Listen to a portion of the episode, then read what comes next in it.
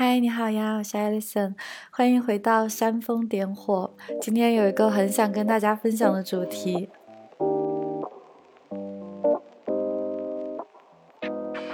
是去聊聊一些我在旅居过程中的免费的体验，一些资源的分享。也想告诉大家，其实想要度过丰富的生活，真的不需要那么多的钱，努力去挣钱没有错。但是，适时的回到真正的生活与玩耍中，才是活着，不是吗？希望你们的生活里也充满了尽情玩乐的时间哦。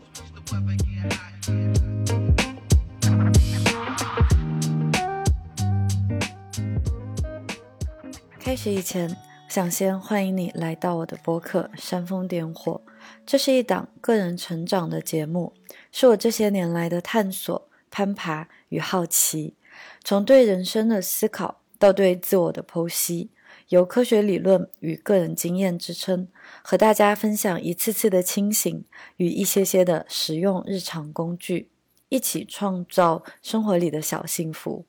无论是提到的书籍，还是人物，或是生活的经历，他们都是我切身一步步走过、实践过的内容。我希望可以借着播客的陪伴，与你共度这一场不可思议的生命存在。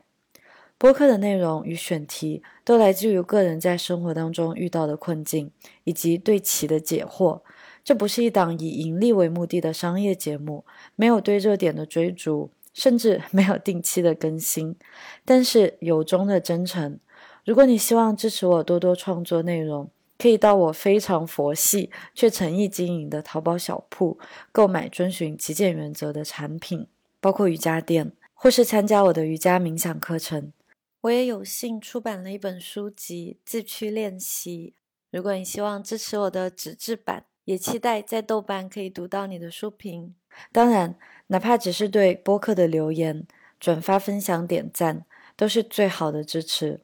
我非常感激可以在这里和你相遇、相知、相伴。现在，我们进入今天的博客内容。我小时候很喜欢爬树、玩泥巴、堆石头、跳皮筋。小孩子的玩乐，至少在那个时候是没有任何商业活动参与的，就像是跟朋友一起出去玩，你是不需要带钱包的，对吧？小孩子哪需要带什么钱包啊？我们也不需要去消费，去买什么东西，或者去买什么活动，买什么经验。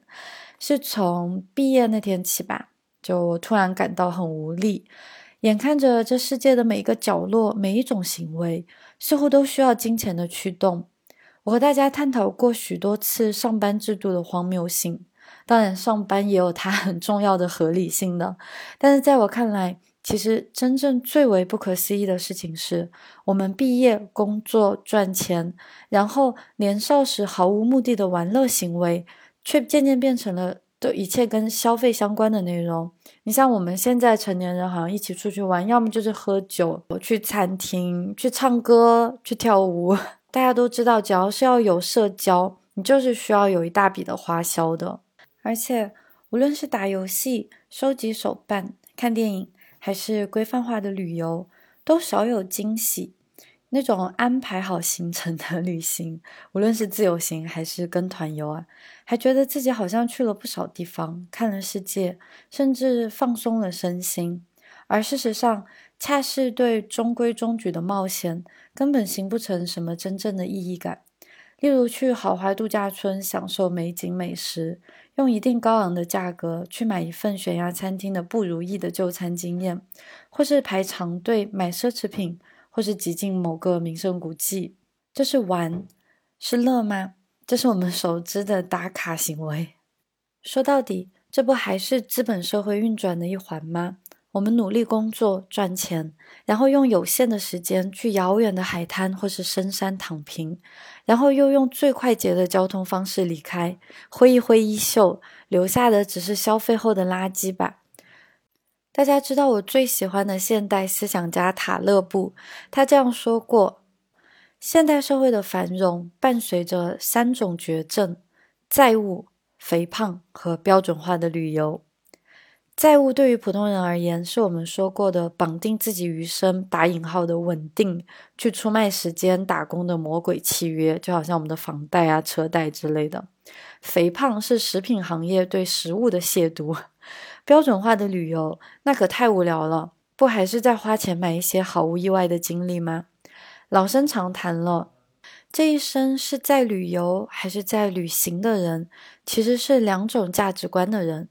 前者追求稳定，是那种当然不可能得到的真正的稳定，但是他们追求的更是一种如预期中的安排，就一切都在预料之中的那种稳定感吧。而后者随波动去漂流，哪一种更务实？很显然，但是哪一种更聪明？那也是一目了然的。换算到生活中的选择，那些购买确定性被培育的某种纯种动物、纯种宠物的人，对比拆盲盒在路上拐卖、收养流浪动物的人，其实是两种价值观，也是两种抵御人生无常的能力。今天的内容是送给真正想玩乐的人的。你要知道，虽然现代性无处不在，我们深陷资本的游戏里，但是生活并不只有一种消费的快乐。还有许许多多比起旅游，哪怕是旅行，都还要更有趣、更有料、更有突破性的玩法，是我们小时候很熟悉的玩泥巴般的探索与傻乐。我想和你们分享三种低成本、超高时间密度的生活游戏方式。今天也会揭秘为什么过去几年我的视频或者照片里总是有各种各样不同面孔的猫猫狗狗们。如果你是一名数字游民旅居者，在躺平的某一刻，你总归会发现，人是在与他人建立关系之间而产生意义的。只是流浪并不是什么勇敢的救赎。还有，自由与快乐绝不等价交换。那种日常点滴的快乐是在行动中获得的，俗称心流。而心流建立在行动上，漫无目的的游走会在他浪漫诗意的背后突然偷袭你的灵魂，陷入无意义感。而这时，做点事情就可以拯救我们被写好了的编码的本性。生命在于运动，躺平是不明智的。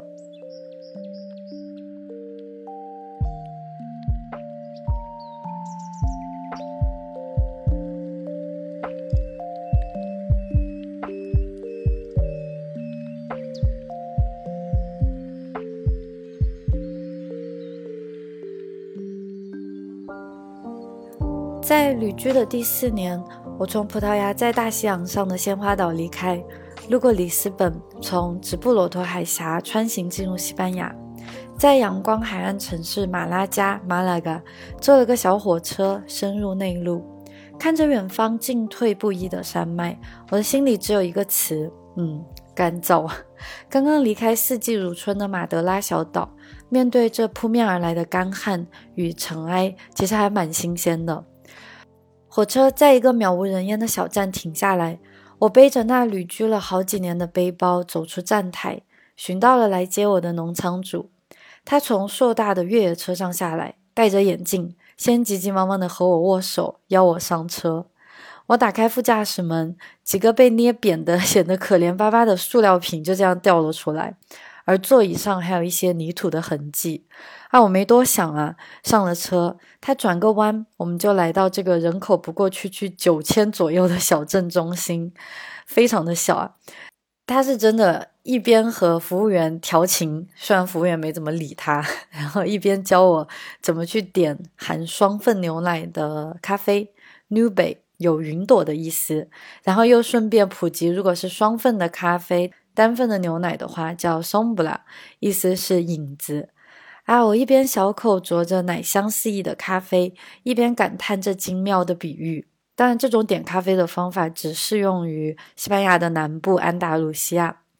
这位农场主叫 Brian，他来自英国 Essex 艾塞克斯郡。我听说过这个地方，因为在我二十几岁迷恋摇滚的时期，非常喜欢 Blur 这个英伦摇滚乐队。大家有听过吗？他对我的冷知识甚是满意，点点头。那时他也不知道，在车上我们将一起哼唱 Leonard Cohen 和 Beatles 的歌呢，都是我们双方很喜欢的歌曲。他很搞笑，他经常跟我说：“哎，你的口味还真的很老套哎。”但是其实这是在夸奖。他总是说现在的 music 已经不是 music，没有什么好音乐。当然，这是我们两个互相开开玩笑，因为我们都很喜欢老歌。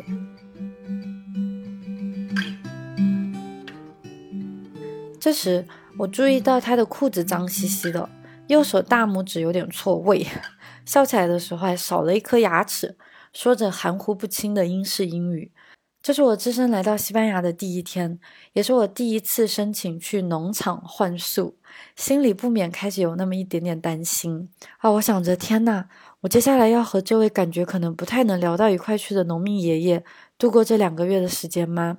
当然，我这里不是贬义，好像农民就不能聊到一起了，而是你懂得，就哪怕你在一个城市，你也会遇到很聊不来的人，那这种情况就很难熬嘛。所以我当时有一小点担心。而在彼时，我不知道的是，我面前的这位老爷爷，他将成为我生命至此最为重要、最难忘的忘年之交。一个半月以后，当我们最后一次在这里喝咖啡送别的时候。两个人都笑着不舍地哭了起来。现在想起这与他相识的场面，眼里也还会泛着温暖的泪光。事情的前因是我在葡萄牙的一个晚上和老公一起看了一部纪录片，叫《The Biggest Tiny Farm》，就是最大的小小农场。这个纪录片真的非常好看。他说的是一对伴侣为了给自己的狗狗一个更好的生活环境，买了一个大农场。好像在 California，在美国加州那边，那边天气也很干旱嘛。然后接着花了近十年去打造一种永续、生态友好的农业环境。现在在欧洲也很流行，叫 permaculture，就是尽量让农耕回归到它自然的状态，而不是过度的去攫攫取土壤的营养，然后最后导致农作物非常的单一，就像我们现在。现代农业产业化，它非常单一的物种啊，这种种植实际上是非常脆弱的。一边我们流失了很多的耐心，也流失也缺失了很多健康。而这个纪录片恰恰是从一种有为过渡到无为，从与自然对抗到和谐共处，生态有机食物生命最原本的一种样子的记录方式，一种状态。嗯，我觉得真的非常值得向往。也教导了我，食物链顶端的那些捕猎者，例如猎狗、猫头鹰啊、蛇啊，其实他们都太重要了。而对农业一无所知的自己，我不敢相信，我活了三十多年，竟然可以如此的无知。再加上对网络生活的抱怨啊，就是这是数字游民的悖论。一方面，我们得到互联网的支持，所以才能够过上这样旅居的生活；可是另一方面，我们又被囚禁在这种网络世界当中。真的是一个前后矛盾的悖论。我是一直希望可以去做一些不用看着屏幕的事情的，就是去用真正自己的双手去劳作。于是找一个农场去干干活的想法便应运而生。那这一切。都要看机缘巧合。我在当时是找到了这个平台，叫 Workaway。我在很多年前的时候，在东南亚一个人旅行，就有听说过一些从欧美地区到东南亚旅行的一些年轻人，他们可能没有钱嘛。然后他们就是去换宿，就是到当地可能去教学生英语啊，或者是去农场帮忙啊，怎么样都可以。上面有各种各样的机会，就都是你去帮他们做一些事情，然后你可以在当地，你可以在那里免费的食宿。那大概一个星期左右的私信往来，我在 Workaway 这个平台上就和西班牙南部的私人农场约定好了时间。但是，一开始我还是很仔细的把身处的地址，还有农场主两位老人家的信息发给了我老公，并且提醒他要关注我的动态，如果有需要要报警或者来找我。甚至在第一周我一个人在房子里睡的时候，还会在枕头下藏一把剪刀。哈哈当然，后来跟狗狗混熟了之后，我就会领着狗狗，我就会领着狗狗来跟我睡，这样子就感觉非常的安全。因为毕竟我们在深山当中嘛，就是周围都没什么人呐。然后这是我第一次去陌生的地方，与完全陌生的主人家生活在一起。喝完咖啡以后，Brian 就载着我往家里开去。不到十分钟就只剩崎岖的山路。他开玩笑说：“这是欧盟的经费用光了，西班牙人才懒得修葺 这些道路。”我则一路惊叹这回家路上的风光。我来自国内西南地区，早已经习惯那种四季常青的绿，而后生活在德国，就连秋天的颜色转变都会令我内心激动不已啊！而此时面对眼前这种荒蛮的黄色山岗。漫漫散散的橄榄树，一整片的橄榄树林。用琳达的话来说，他在《西班牙游记》当中这样说：“啊：一路攀援，一路退让，直至迷失在遥远的天际边，变成众神脚下柔和的茫茫荒原。”此前只去过巴塞罗那的我，对西班牙的此般景象深受震撼。我们到家的时候，我观察与稀疏的邻居之间至少还有两百米的距离，所以他住的真的是非常比较。孤立的那种状态，就是 isolated。然后当他指着最近的一间屋宅，他跟我说：“哎，这里住着一个退休警察局局长”的时候，我的心里还是感觉到更多一分的安全了。到大门的时候，家里的八只狗就纷纷上前迎接。我在厨房找到了女主人，她来自英国伦敦，用 Brian 的话来说是时尚的城里人。女主人芭芭拉给我做了午餐，并表示应我的要求，接下来的所有食物都会确保是素食。她非常的友好，跟我打招呼。在这时，我也看到家里还有一位，还有一位每周都会过来帮他们打扫卫生的，算是家政吧。还有另外一位是，呃，他很搞笑的称呼他为。简史大王，要是以英国的关系，应该是简史大臣，因为家里有这么多的动物嘛，所以这一位先生就是完全负责整个农场区域的，嗯，动物粪便。对，然后他们就送我去蔬菜园旁的一个小屋子里，让我洗个澡，安住下来。这时我才发现，我是农场里唯一的小帮工。Brian 刚才去接我的时候，刚刚送走了一个俄罗斯男孩。据说他们爆发了激烈的冲突，就叫我略微感到不安，心想这老头脾气不太好啊。梳洗完毕后，我去客厅找主人家，他说要带我参观一番。我们去看了鸡舍，然后他向我解释狐狸是怎么出没的，老鹰又会在什么时候下手。所以和小鸡在一起，真正难的不是饲养，而是要防贼，防动物贼。然后又来到马厩，我注意到有一匹马只有一只眼睛。没错，是他收养别人不要了的三匹病马。远处还有一整片橄榄树林，这也是他们的。往游泳池的路上还可以看到几个空置的小屋，后来被二十一只奶狗塞满了。直到他们顺利驱虫，懂得一点点分寸以前，他们会更安全的住在这个屋内。后来我也在这里会经常进去喂一下这些小狗狗，很可爱。游泳池的景色无与伦比。它背着后山，有几个躺椅，而女主人 Barbara 的一个小屋缝纫工作室刚好就坐落在高处。后来，他还借给我录制过一期播客，是我们的那期什么啊？幸好我没有成为一个妻子。那一期播客是在这个农场录制的。我在这里读过许多本书，还做过多次瑜伽，身边总是躺着六到八只狗，非常的慵懒。最后，我当然是去亲密的与家里的三只猫打打招呼。据说它们都是不请自来的，是自己领养了自己呢。而最后，我们来到我的小房子背后的一片地里，这才是我接下来真正要负责的区域。只是一小片蔬菜园，我兴致勃勃想要学习，想要劳作。没想到十月中的西班牙还是太热了，结果我们每天工作的时间不过三个小时。午休以后，Brian 就总喜欢找借口开车带我去城里喝咖啡，一聊就是一下午。我记得我刚到的第一个星期很搞笑，我在蔬菜园这里，我一开始是要去结一个网，就是防止呃蝴蝶啊什么的会去吃那些包心菜。然后 Brian 就会跟我一起在那里刨田，他在搞其他东西，然后我们就会一直聊天。然后中间的时候，突然我们好像是到午休快要喝咖啡的时间。他突然说：“啊，他突然就站在原地看着远方。”然后我说：“怎么了？我们走啊？”然后他说：“不不不，我们是，我们是网上请来的零工，我们能偷懒的时候就要好好的偷懒。”把我笑死了。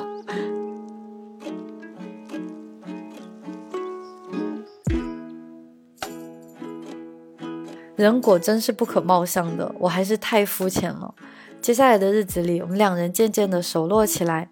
我才发现他其实是一位曾经小有名气的工程师，参与了法兰克福德意志银行等多家高楼建筑的工程方案，也在香港工作过。怪不得五十岁不到的他就退休了。他其实，在西班牙已经生活二十多年了。他携家眷和全部的动物们，当时还有许多大鹅、鸭子什么的，还有更多的猫。他们举家搬迁到西班牙去置办农场，这一切的水电工程都是他建造的。后来我发现，就连家里的 WiFi 也是他自己搭了个信号塔，然后再和运营商合作的呢。他的动手能力真的是超强，而且他家里的监控设备什么都是在 AliExpress 去买的。他这个人真是有趣极了，经常摆出典型的那种英式幽默，我超级喜欢，有时候会让我笑到肚子痛，是真的字面意义上的肚子痛。后来我甚至邀请了来西班牙旅行的荷兰女生朋友来农场玩。她一开始嘴巴上是抱怨的，她说：“你以为我在这开酒店呢？因为我们还要去接他们。”但是她又明明非常倾心于和年轻人去玩乐聊天，还带我们去逛湖啊，就带着我们去玩了很多地方。后来我老公也应我的邀请，必须要见见他们，我才离开农场。同样没有任何农业经历的他，一起帮忙砍树、喂鸡、给奶狗洗澡，也顺便观赏一下我打造的蔬菜园，种满了西兰花、羽衣甘蓝，还有各种各样的豆荚。离开的那一天，真的是有一种说不出的苦楚与喜悦。这种感受，我在印度的一个月瑜伽修行后体会过。那是非常的不舍，但是内心又非常的充盈，是无法取代的。这场回忆被深深的烙印在神经网络里啊，随时调取，我都会感觉到自己没有白活过。因为这个，我们在就是那一期延长生命的时间感的时候，我们去探索过时间的相对性的，就是这种一切在不可预估的经历里，嗯，我们这种度过。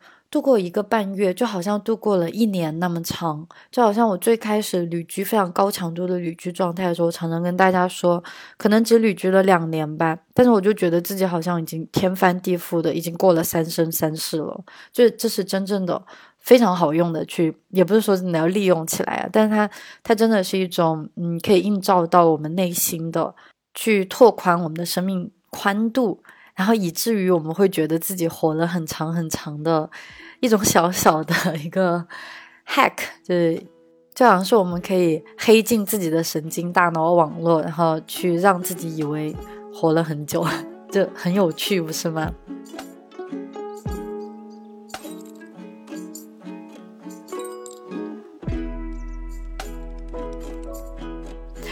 后来。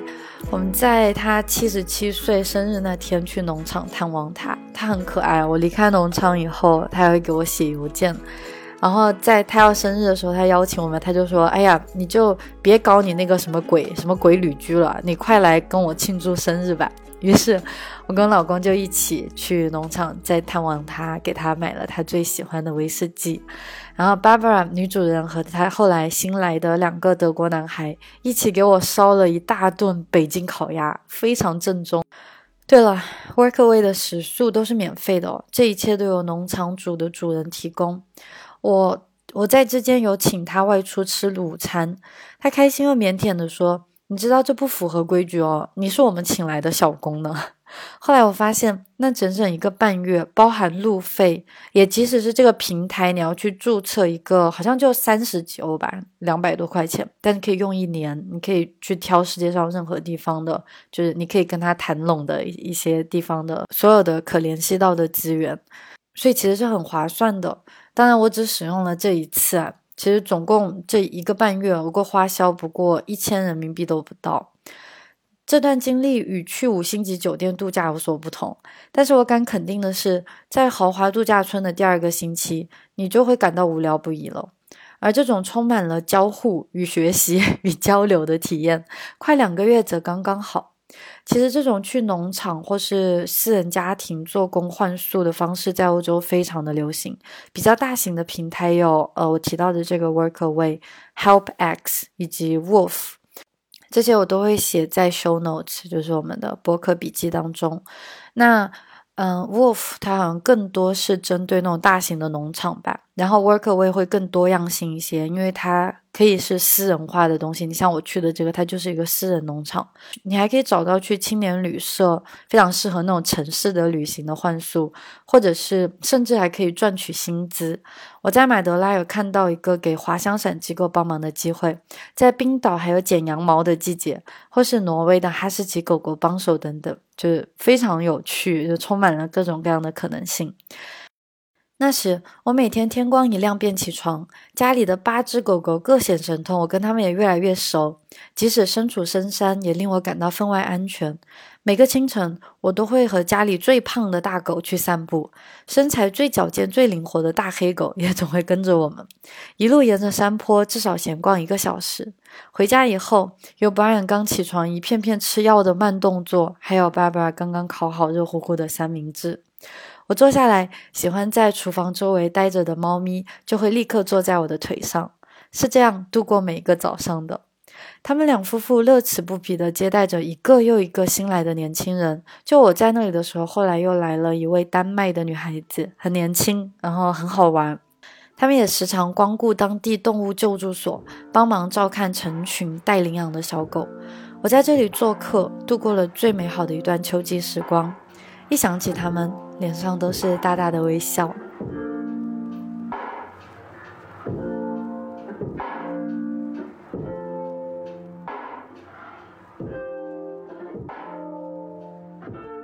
这是第一种可以尽情的去玩乐，甚至还包含学习的一种旅行的方式。第二种呢，是跟动物相关的。如果你喜欢小动物的话，非常适合。我们在德国的一个老友最近刚刚卖掉了他独自建立的软件公司，嗯，是被硅谷的某公司出了几百万美金。虽然不是什么革命性的新闻头条，但对于他的个人生活与选择来说，又轻松了不少。那他终于忙完了，他打电话约我们一起去骑行。大家知道我在去年开始迷恋上了骑行这项运动啊。我们也在这时才发现，他和未婚妻正在西班牙东南部的一座小众度假胜地哈维尔的豪宅里。啊，他说他们将在那里居住三个月，和两只狗、三只猫，而这一切都是免费的。哦不，他们甚至每个月还会得到两百欧的感谢费。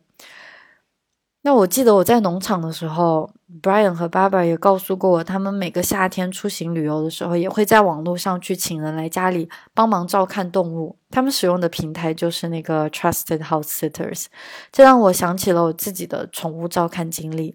我们旅居在柏林的那一年，刚好是疫情期间嘛，而在家里憋得无聊。然后一些秩序重新恢复以后，立刻开始筹谋着如何去帮别人遛狗。那个时期我简直是心痒痒，特别想撸狗。嗯，彼时我还没有认识后来我的猫咪初恋。我是不知道原来帮别人遛狗是可以收费的，但是这不是我的目的，我只是想要跟毛茸茸的小动物生活在一起。那时我甚至会经常请求我的好朋友借他的大泰迪给我玩，大家应该有看到过我发的照片，非常大的一只泰迪犬，他自己也很舍不得给我呀，所以我就开始在 Facebook 上的一些同城的一些宠物小组去看到一些告示。然后来看到一则是说，他们需要有两个月的照顾时间，而且要求对方要住在他们家里。只要能和狗狗相处的机会，我都不会放过。何况是还可以相互陪伴这么久，就我眼睛都发光了，就立刻去联系了主人，相约见面。后来就是你们经常在瑜伽视频里看到的那只拉布拉多和小比格犬了，就是他们。我在我们在他人的公寓里住了快两个月。又解锁了柏林的新地图，来到略微郊区的地带，走个十分钟就可以来到整片的森林里。我们运气很好，那段时间刚好大雪纷飞，于是常常带着狗狗们去森林里肆意的玩耍。也恰是这种轻松的氛围，给了我三十天完全不用社交网络，也就是切断工作的内省机会。现在我自己也领养了猫咪。他们两个成为了我家庭不可或缺的一部分，而当我只是出几个月的远门时，我们也会考虑邀请值得信任的人来家里帮忙顾猫。而如果我们要长时间的移居，那便会带着他们一起搬家，一切都有了灵活的流动性。而因为这样的去 pet sitting 嘛，就也见识了各种各样的动物的性格，去解密它们的独特与共性，真的是有趣极了。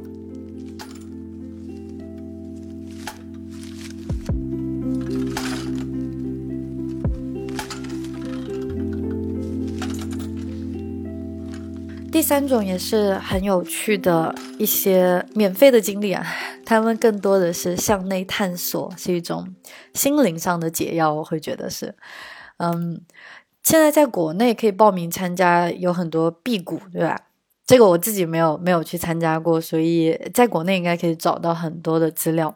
而在全世界，你还可以寻找到一个内观中心 Vipassana，呃，它的网站我也有写在 Show Notes 当中。他们遍布全球啊，我看了下他们的地图，好像除了内地啊，香港和台湾都有的。你可以根据适合的时间位置申请为期十天的内观修行。这十天你将深居简出，静言慎行，是不能说话的，吃最简单的食物。接着就是与自己静坐相处。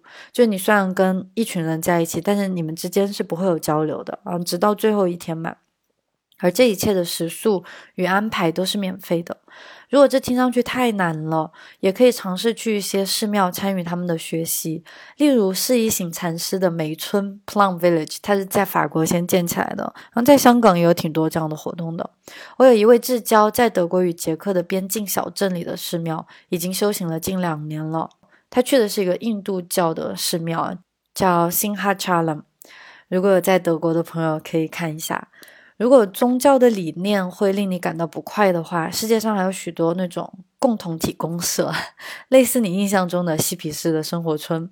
在葡萄牙就有这样一个实验地，叫塔梅拉他们实行可循环的耕种方式，社区协作的生活系统。可以说是一个乌托邦的尝试吧，而这一类型的地方，你好像是短期去 visit 的话是要付费的，就相当于是支持他们，而且一般都很便宜，可以参观他们。但如果你想要停留几个月，这样的话就是去融入他们，同时你也付出一定的劳作，这样就可以得到免费的食宿，也是很有趣的一种方式。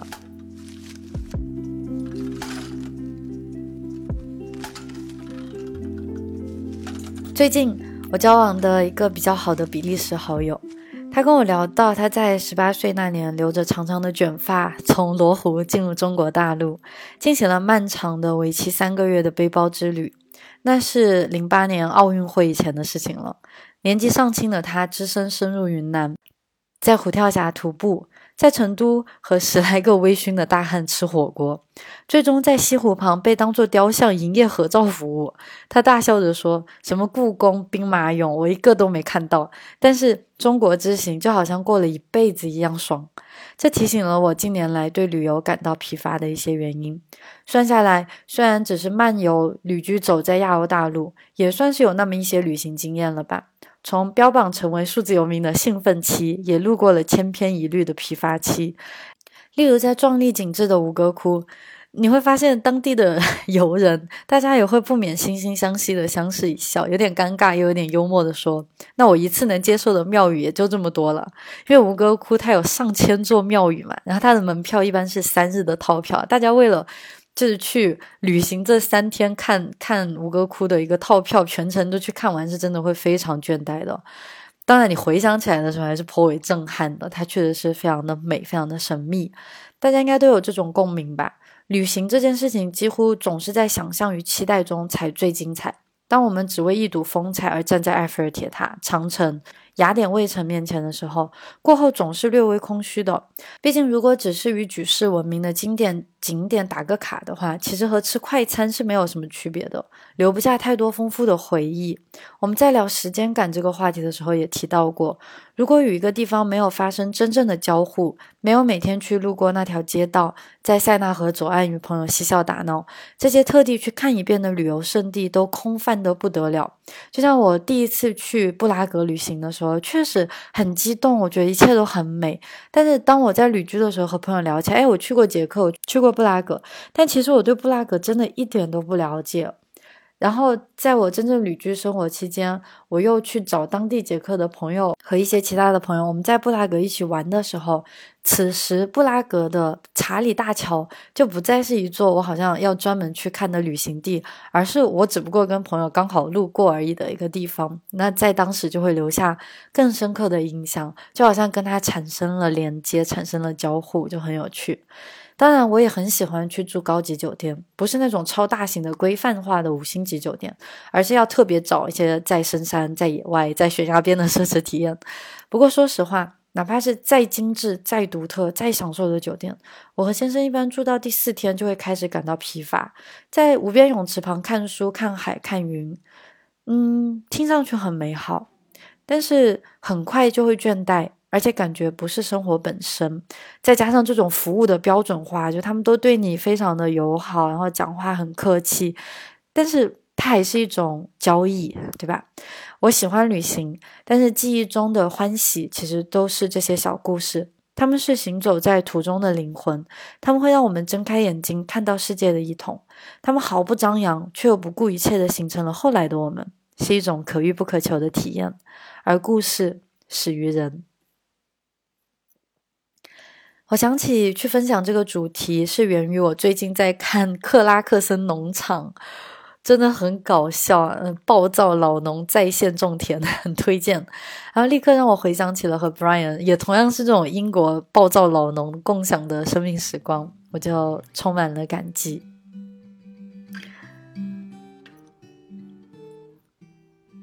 那在国内，当然现在是打开了，然后，嗯，我知道那种再次出行的新鲜感是非常棒的。嗯，有没有大家印象非常深刻的？这个很难说是一种旅行哈，但是总而言之，是我们长大成人以后，其实也可以不必消费就可以玩耍的一些经历。你有没有长大以后还继续去玩泥巴呢？可以跟我分享哦。